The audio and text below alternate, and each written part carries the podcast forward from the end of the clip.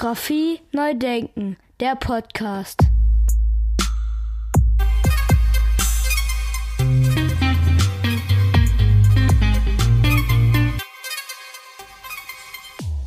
Herzlich willkommen zu meinem Podcast Fotografie neu denken. Mein Name ist Andy Scholz.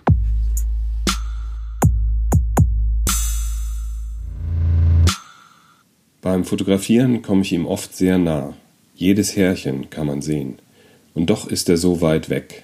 Ich schaue ihn an und versuche ihn zu ergründen. Was nimmt er von mir wahr? Wie erfasst er die Welt? Das war die Stimme von Florian Jänicke, den ich heute in meinem Podcast zu Gast habe.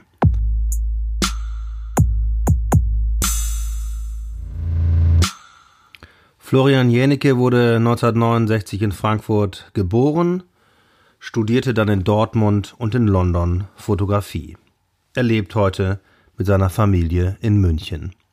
Das Zitat ist aus dem Zeitmagazin und zwar aus seiner Fotokolumne Wer bist du? Und zwar in diesem Fall die Nummer 19 aus dem Jahr 2019. Wie es dazu kam und äh, wie der Weg dahin war, erzählt Florian Jernicke einfach mal direkt selber. Deswegen sage ich jetzt einfach mal Hallo Florian, schön, dass wir uns hier sprechen. Freut mich sehr.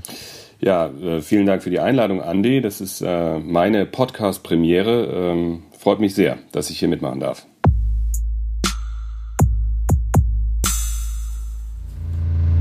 Ja, sehr gerne, Florian. Ähm, meine erste Frage, wie bist du denn eigentlich zur Fotografie gekommen? Gibt es da irgendeine Geschichte zu? Ja, also das, ähm, das ist sozusagen mir mehr oder weniger in die Wiege gelegt worden. Also mein Vater und meine Mutter, die haben beide sehr ambitioniert fotografiert äh, in den 60er Jahren, 60er, 70er Jahren.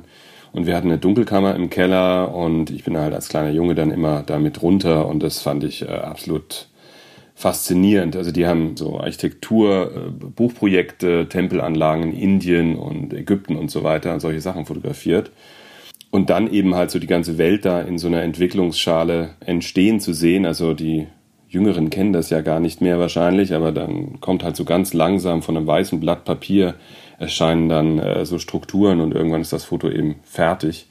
Und das hat mich irgendwie in den Bang geschlagen. Da war ich vielleicht so weiß nicht, acht, neun. Wow, das ist natürlich schön früh. Dann direkt eine Kamera und direkt losgelegt oder wie ging das weiter? Mm, nee, also ich habe erstmal so als Junge dann mit den Kameras, die fand ich auch als Objekte natürlich ganz toll, äh, so äh, Raumschiff äh, gespielt. Mittlerweile kam, glaube ich, auch der erste Star Wars-Film raus und dann waren das natürlich alles Sternenkreuzer so, ähm, so Linhof Technica und so. Also so richtig fotografiert habe ich dann so mit einem Kumpel zusammen, äh, so vielleicht mit 14, 15, da sind wir irgendwie durch die Straßen gezogen und haben dann irgendwie am Abend entwickelt und äh, die ganze Nacht durch äh, Abzüge gemacht. Dann habe ich so geschwankt zwischen Architektur und Fotografie nach, nach dem Abitur und dachte mir, ah, Architektur ähm, ist vielleicht zu viel Mathematik und so und Physik. und da war ich nicht so besonders gut drin. Und dann habe ich äh, gesagt, okay, gut, jetzt versuchst du mal als äh, Fotograf den Weg äh, zu gehen oder mit Fotografie Geld zu verdienen. Und ich komme aus Frankfurt am Main. Und die nächste Hochschule, also man konnte da nicht so direkt äh, Fotografie studieren und deswegen habe ich erstmal als äh, Fotoassistent bei einem Werbefotografen zwei Jahre gearbeitet. So, das war eine harte Schule und äh, habe auch sehr viel gelernt bei dem, aber irgendwie die Fotografie an sich, die wir da gemacht haben, das war irgendwie, die Bilder haben mich jetzt nicht so wahnsinnig äh, interessiert damals.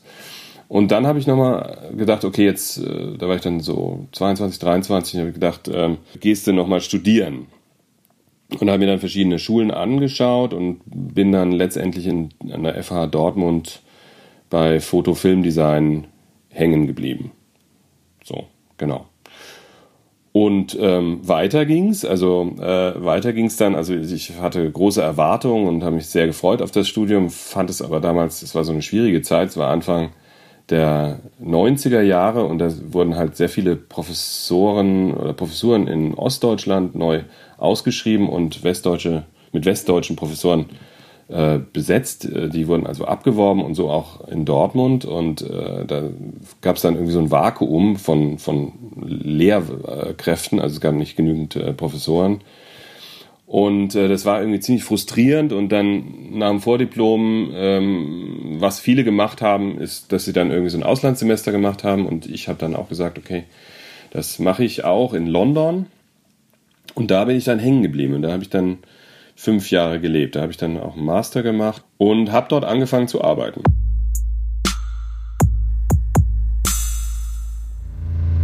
Also Klinken geputzt und geguckt, dass man irgendwie an einen Job rankommt, nehme ich mal an, oder? Also ich war ziemlich planlos. Äh, ich wusste zwar irgendwie, ich will irgendwie als Fotograf arbeiten, aber ähm, ich wusste nicht genau, in, in welchem Feld. Also, also ich, als Teenager war es schon so, dass mich klassische Reportage und auch Porträtfotografie wahnsinnig äh, interessiert hat. Also das erste Fotobuch, was ich mir jemals gekauft habe, war Passage von, von Irvin Penn. Und dann aber in dieser Assistenzzeit als Werbe, äh, bei diesem Werbestudio, dann dachte ich mir, naja gut, also die Zeit ist vorbei und ähm, du wirst jetzt Werbefotograf.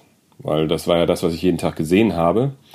Aber wie eben vorhin schon gesagt, dass äh, irgendwie die Bilder fallen jetzt, die haben mich irgendwie so emotional nicht so wirklich angemacht. Und am Ende war es dann so, also in London habe ich dann ähm, Porträts gemacht von Künstlern und Kulturschaffenden äh, und äh, daraufhin habe ich dann gleich Jobs bekommen von Magazinen in, in England. Und dann ähm, auf diese Porträtjobs kamen dann auch ziemlich bald äh, tatsächlich Reportagejobs für Greenpeace Magazin zum Beispiel, also in Deutschland auch. Und ähm, das war irgendwie ganz interessant, dass ich am Ende, also nach dieser Assistenzzeit und dem Studienzeit, äh, wo ich eigentlich gar nicht dran geglaubt habe, dass ich so Reportagen mal fotografieren darf, dann doch irgendwie wieder da gelandet habe, wo mein Herz als erstes äh, schneller geschlagen hat in der Fotografie, also bei der Reportagefotografie.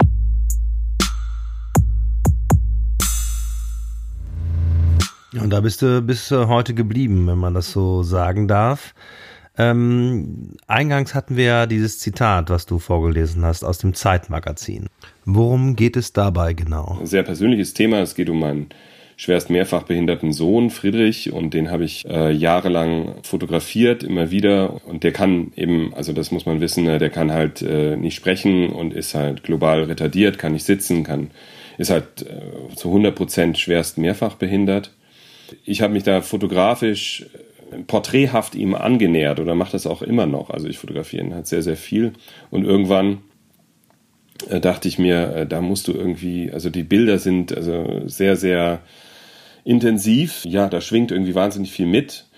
Und ähm, daraus äh, erwuchs so bei mir der Wunsch, diese Bilder auch irgendwie zu zeigen und ihn auch zu zeigen. Und gleichzeitig, je mehr lang, Jahre voranging, desto isolierter haben wir uns in unserer familiären Situation durch diese, dieses Leben mit einem, einem sehr stark beeinträchtigten Kind auch als Familie gefühlt. Also, äh, weil wir halt, äh, je größer er wird, desto schwerer wird alles, desto unflexibler ist man, äh, man braucht mehr Hilfsmittel, man kann eben immer weniger so spontan sein. Und diese parallelen Stränge, dass es immer mehr Bilder gab und gleichzeitig unser Leben halt immer mehr irgendwie, wir das Gefühl hatten, wir immer mehr anders leben als alle anderen. Daraus entsprang dann so ein Wunsch, ähm, auch äh, unsere Geschichte zu erzählen und auch ihn zu zeigen.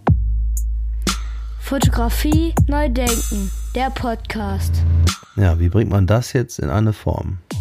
es war dann so, dass ähm, ich dann dachte, okay, da hatte ich einen Stapel von, also kistenweise, ich habe immer so Laserkopien gemacht und ähm, so Serien überlegt und habe das angeschaut und dann wieder gedacht, nee, das kannst du irgendwie wie, also eine Ausstellung oder ein Buch so, also das hatte für mich irgendwie, fand ich irgendwie so ein bisschen problematisch, weil das, das hätte dann so ein Geschmäckle haben können, weißt du, dass man irgendwie sagt, ja, schaut mal her, ich habe so ein schlimmes Schicksal, so. Äh.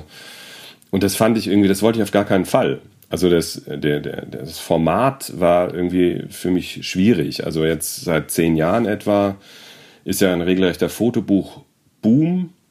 Aber meine Haltung zu eben diesem Thema Buch oder zu diesem Medium Buch war halt sehr respektvoll und ähm, das habe ich irgendwie, ja, habe mir Rat gesucht bei verschiedenen Leuten, die sich auskannten, äh, irgendwie äh, Verleger, Galeristen, andere Fotografen und so und, und, wie ich das machen soll. Und das war alles ja unterschiedliche äh, unterschiedliches Feedback. Und dann irgendwann kam ich auf die Idee ähm, äh, also habe ich die Fotokolumne im Zeitmagazin gesehen und das fand ich eigentlich, eigentlich optimal als Format, äh, um über so einen langen Zeitraum ganz dezent irgendwie die Geschichte vom, vom Friedrich zu erzählen. Und äh, da ist immer ein Foto und ein paar Sätze darunter und mehr ist es nicht. Also nicht die große zehn Seiten Reportage. Aber dann dafür im nächsten Heft kommt halt wieder ein Bild. Und äh, durch diese Langsamkeit äh, konnte man sich halt eben dem Friedrich, also der Leser dem Friedrich annähern und dem Thema auch annähern, ohne gleich so gefordert zu werden, so wie, oh, jetzt kommt aber ein schwieriges Thema, jetzt muss ich aber ganz gut aufpassen, das ist irgendwie anspruchsvoll. ja, es ist ja so. Also es, turnt, es ist auch bei mir so. Ich meine, man muss halt schon in der Verfassung sein, um sich irgendwie ein Thema zu nehmen, was einen vielleicht ein bisschen äh, selber auch Fragen stellt. Ja? Also wie man so, also die Kolumne hieß dann, also ich habe das vorgeschlagen, lange Rede, kurzer Sinn, ähm, die haben das äh, sich auch lange überlegt, ob sie das machen oder nicht. Äh, irgendwann haben sie gesagt, ja. Und dann habe ich mir überlegt, okay, wie heißt die Kolumne? Wie nenne ich das Baby sozusagen? Und dann habe ich, hab ich das Wer bist du getauft?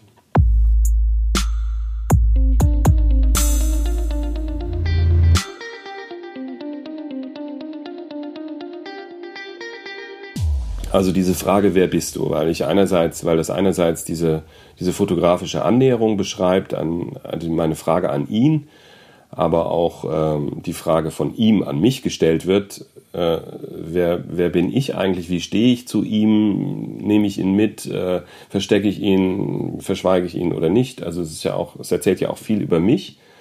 Und als drittes eben halt die Frage an den Leser, der halt äh, vielleicht überhaupt gar keine Berührungspunkte hat zu diesem Thema und äh, dann sich vielleicht auch Fragen stellt, so ja, wie, wie, wie stehe ich eigentlich zu Menschen, die so ganz, ganz anders sind als, als das Gros der, der, der Gesellschaft. Naja, und dann hieß es, wer bist du? Und das war wahnsinnig, also dann lief das äh, 2019 über das ganze Jahr und es war eine unglaubliche Resonanz. Also das hat sowohl die Redaktion vom Zeitmagazin und uns, also meine Frau und mich, ähm, wahnsinnig äh, berührt, dass so viele Menschen da uns geschrieben haben und äh, wahnsinnig äh, berührt waren von, von, von diesen Bildern und äh, von der Geschichte. Und, und dann immer häufiger kam, weil nicht jeder hat die Zeit abonniert, ähm, kam dann auch irgendwie so, ja, gibt's das nicht irgendwann mal als Buch? Und nun ist der Buchmarkt, der Fotobuchmarkt, äh, ist ja auch schwierig. Ne? Also man muss ja da bei manchen Verlagen irgendwie Geld mitbringen und die wälzen das Risiko komplett auf die Fotografen ab.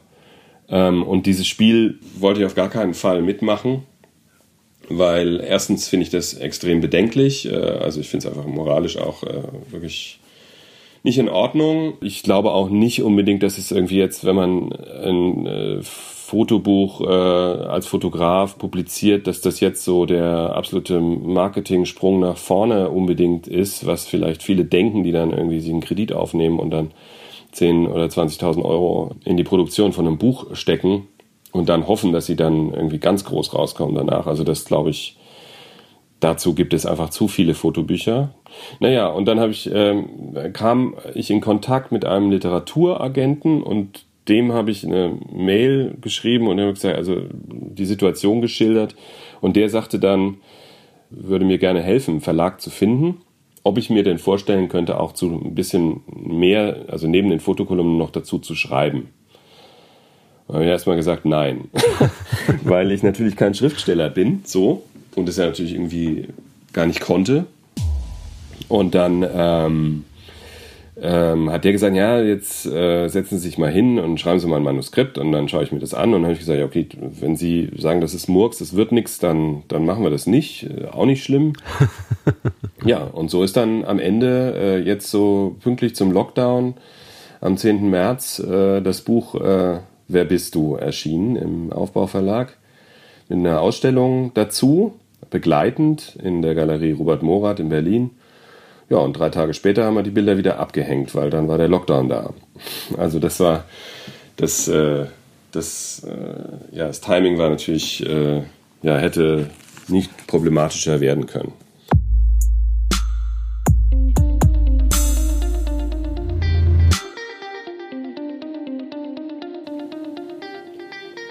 ja, und dann, ähm, dann war es total, ja, also die Bilder waren da und irgendwie was äh, hat mich, äh, aber es war irgendwie natürlich auch ein bisschen traurig, dass, äh, dass das kaum jemand sehen konnte. Und dann habe ich mich aber sehr gefreut, dass das Münchner Stadtmuseum, die haben mir dann angeboten, die Bilder nochmal zu hängen. Leider konnte ich die Ausstellung nicht sehen. Du hast 15 Jahre lang deinen Sohn Friedrich fotografiert. Ist das richtig? Richtig, genau. Also von der Geburt bis jetzt. Also bis, also gestern gerade das letzte Mal. Also ich meine, das sind natürlich viele Bilder, die ganz beiläufig entstehen auch, aber manchmal auch inszenierter, dass ich, äh, dass ich halt irgendwie versuche, tatsächlich so porträthaft äh, an ihn, also im Studio vielleicht auch mal vor einem besonderen Hintergrund oder einem schönen Licht ähm, zu fotografieren. Aber vieles sind auch einfach nur so Momente, die ich irgendwie besonders finde, die also ausdrucksstark finde von ihm. Fotografie neu denken, der Podcast. In diesen Texten zu den Bildern, worum geht es da? Worüber schreibst du da in diesen Texten? Ja, also das ist vielleicht interessant, wenn jetzt noch, wir reden hier ja, ähm, also der, der, der Titel deines Podcasts heißt ja Fotografie neu denken. Ne? Und ich glaube, also ich habe, oder die Redakteurin, also ich hatte da so eine, so eine Textredakteurin, die also ganz großartig mit mir diese Texte ähm, optimiert hat und äh, und wir haben uns natürlich alle gefragt, warum ist das jetzt so wahnsinnig erfolgreich? Also erfolgreicher als die äh, Fotokolumne von, was weiß ich, Paolo Pellegrin, also absoluten Superweltstar. Also äh, wieso gibt's was, warum funktioniert das so gut? Und ich glaube, es hängt auch oder zu einem großen Teil daran, dass ich mir sehr viele Gedanken gemacht habe über die Texte, die unter den Bildern stehen. Also es ist so, ein Leserbriefschreiber hat es auch, äh, da habe ich mich sehr gefreut, der hat es aber auf den Punkt gebracht. Also zwischen ihren Fotos und den wenigen Worten, die sie darunter schreiben, entspannt sich bei mir ein ganzer Film. Und das fand ich fantastisch, weil genau das wollte ich äh, erzielen, dass halt äh, die, dass es so hin und her oszilliert. Also die, die sprachliche Ebene, die, die, die Bilder, die man durch Text auslöst und die fotografische Ebene. Und ich glaube, dass das etwas ist, ähm, weil, also wir machen uns ja alle andauernd äh, Gedanken darüber, wie, wo steht die Fotografie, welche Bedeutung hat es und so weiter. Das sind ja die Klassikerfragen, die eigentlich irgendwie jeder sich stellt, der mit Fotografie ähm, zu tun hat. Und ich glaube, dass dass angesichts dieser in meinen Augen gestiegenen Bedeutung der Fotografie durch Social Media, Instagram und so weiter und jeder ist sich viel, viel, viel, viel mehr äh, bewusst darüber, dass Fotos eben wichtig sind und wie sie dargestellt werden. Und ich glaube, dass der Kontext, also in welchem Rahmen die Bilder gezeigt werden und wie, wie, und da gehört natürlich der Text da, darunter dazu, ähm, dass der immer wichtiger wird. Also, dass es einfach nicht mehr reicht, dass du irgendwie ein Foto machst.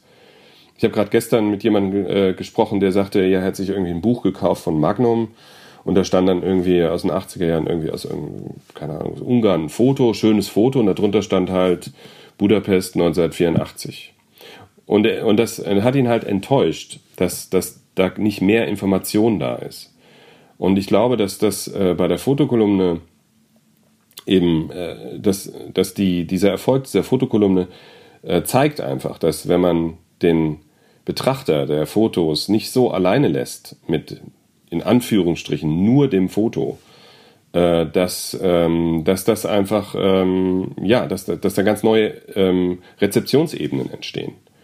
Und ähm, ein äh, Galerist, bei dem ich mal eine Ausstellung gemacht habe, der hat mir mal gesagt, und das finde ich äh, wirklich bringt es ziemlich auf den Punkt. Ein Bild sagt mehr als tausend Worte, aber ungenau. Sehr schön. Also sehr es schön, ist ja. einfach es, diese Interpretationsräume, die, wenn man die so ganz offen lässt, dann ähm, ja, dann ist es für einen Betrachter oftmals schwer, Bilder wirklich zu rezipieren, so also zu verstehen oder man verschenkt einfach viel.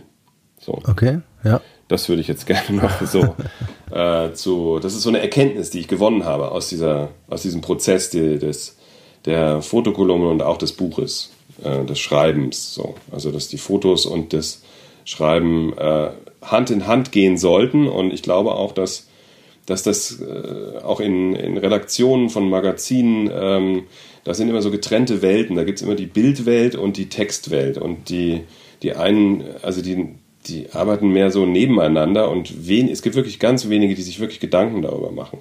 So. Und äh, da ist noch viel Potenzial. Da kann man noch, kann die Fotografie neu gedacht äh, wirklich viel noch erreichen. Da bin ich ganz sicher. Fotografie neu denken, der Podcast. Fotografie neu denken. Sehr guter Übergang mit der noch stärker ausgebauten Kombination aus Bild und Text. Sehr interessant. Das ist auch ein schöner Übergang. Das Schreiben führt zum Lesen und das Lesen muss man lernen. Wie ist das denn mit dem Lesen lernen von Bildern, von fotografischen Bildern und Fotografie in der Bildung? Wir leben in einer Zeit, wo irgendwie Bilder immer wichtiger werden und gleichzeitig ähm, ist das Bewusstsein über die Bilder äh, wird immer geringer, weil die Leute, vielleicht ist das auch irgendwie normal so, dass halt irgendwie durch diese Inflation, dass wir diese zigtausende von Fotos jeden Tag sehen, wir sie immer weniger ernst nehmen. Und darin liegt natürlich ein immenses Manipulationspotenzial, was natürlich auch genutzt wird. Also wir werden natürlich auch die ganze Zeit über Fotografie ähm, äh, manipuliert. Und deswegen ist es äh, sehr wichtig, dass äh, die Menschen irgendwie wissen, wie Bilder zu lesen sind, zu deuten sind und ähm, da würde ich mir sehr wünschen, dass in der Schule sowieso, in Deutschland ist Kunstunterricht natürlich irgendwie sowieso äh, absolut äh, stiefmütterlich im Vergleich zu anderen Ländern, Schweiz, Niederlande und so. Ähm, hat man jetzt ja auch im Lockdown gemerkt, das ist also irgendwie das Erste, was sie gestrichen haben. Eine Katastrophe äh, in meinen Augen. Und ähm, ich habe ja auch als, als äh, Dozent für, für Fotografie, äh, Grundlagen der Fotografie in, in der Hochschule Augsburg ähm, unterrichtet, viele Jahre und auch ein paar Jahre in, in München an der Hochschule, Fotodesign-Studenten. Äh, und in den ersten Semestern, da geht es mir immer eigentlich darum, irgendwie die, den, erstmal so eine, so eine, so ein Bewusstsein zu entwickeln, ähm, für Fotos überhaupt, wie die eigentlich funktionieren. Also wie, wie funktioniert ein Bild? W wann ist es, wann funktioniert es besser als ähm, oder oder wenn man ein Editing macht, wenn ich meine eigenen Bilder betrachte und so, also welches Bild ist funktioniert besser als das andere und warum? Warum das so ist? Und deswegen, ich habe meinen Studenten auch äh, sehr viel ähm, was heißt sehr viel, aber also jetzt, ich bin kein Theoretiker, komme schon von der Praxis, aber ähm, ich habe auch äh, theoretische Texte ähm, in, äh, lesen lassen und Referate schreiben lassen, ähm, weil ich glaube, dass das wichtig ist, äh, dass, ähm, dass die Leute einfach, äh, also dass die jungen Menschen und, und, Leute, die mit Fotografie arbeiten, gleich dreimal, ähm, einfach genau wissen, wie, was es ist, was ein Bild so besonders, ein fotografisches Bild so besonders macht und was es unterscheidet von einer, von einem Betrachten eines Gemäldes oder einer Illustration. Und ähm, ja, also das ist so, das hat mir auch immer großen Spaß gemacht, wenn, wenn, ähm, wenn die Studierenden es tatsächlich äh, auch äh, verstanden haben. Und ähm, ja, das, äh, das äh, hoffe ich, dass das auch äh, viele, äh, viele, viele Lehrende das auch so ähm, sehen und da vielen, vielen Menschen ähm, ja, einen Zugang zu Fotografie auch ermöglichen.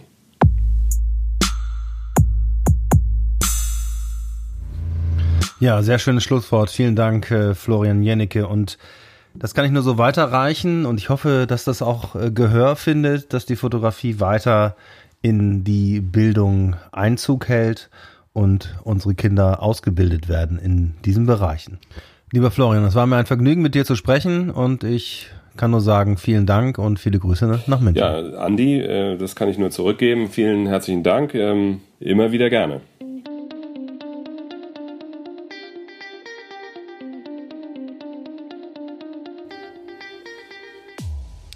Ja, mehr Informationen zu Florian Jänicke und seiner Arbeit unter www.florianjänicke.de. Gestern, am 1. Oktober 2020, darauf möchte ich noch kurz hinweisen, ist die dritte Episode von Friedrich und das Leben im Zeitmagazin erschienen.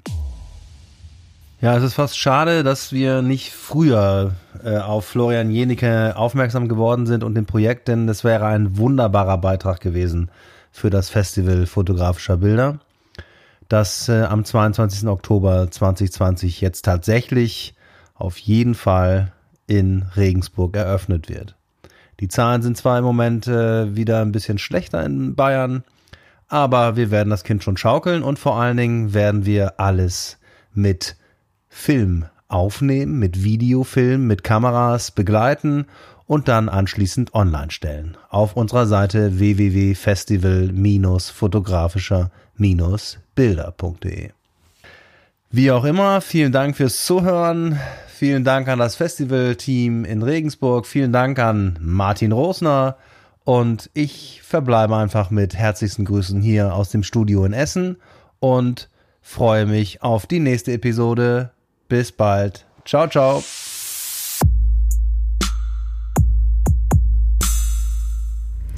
Fotografie neu denken, der Podcast.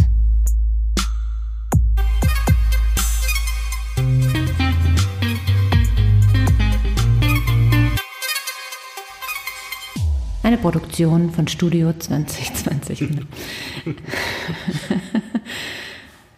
Eine Produktion von Studio Andy Scholz 2020.